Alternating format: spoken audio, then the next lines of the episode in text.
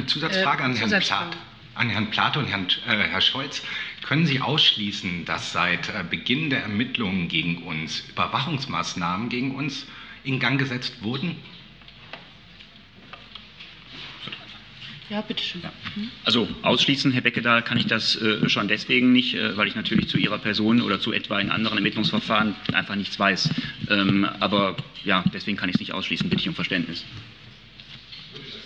Oh, Moment, ich habe Sie eigentlich schon, es war jetzt schon die Zusatzfrage. denn gehen, dass, wenn die Ermittlungen eingeleitet wurden, dass dann gegen uns als Journalisten schon Überwachungsmaßnahmen gestartet werden? Rein rechtlich, ohne jetzt so den Einzelfall bewerten zu können, Sie als Jurist?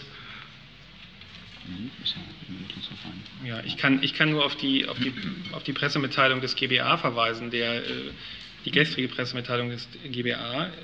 Dort wird ausgeführt, dass ähm, mit Blick auf das Hochgut der Presse- und Meinungsfreiheit keine Maßnahmen gegen die in den Strafanzeigen des äh, BFJ namentlich genannten Journalisten ergriffen werden sollen.